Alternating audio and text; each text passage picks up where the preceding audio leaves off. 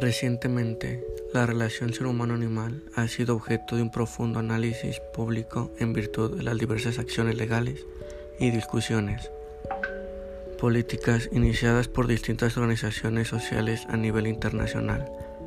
Podemos definir el derecho animal como el conjunto de teorías, principios y normas destinado a brindar una protección jurídica al animal de especie distinta a la del ser humano, promoviendo y procurando su bienestar y protección. Uno de los conceptos más relevantes es el bienestar animal. Se dice que el bienestar animal es cuando un animal está en buenas condiciones de bienestar, si está sano, cómodo, bien alimentado, se encuentra seguro, puede expresar formas innatas de comportamiento y si no padece sensaciones desagradables. Por desgracia, nosotros los adaptamos por su estado incompleto, por su destino por su destino trágico de haber tomado forma tan bajo nosotros.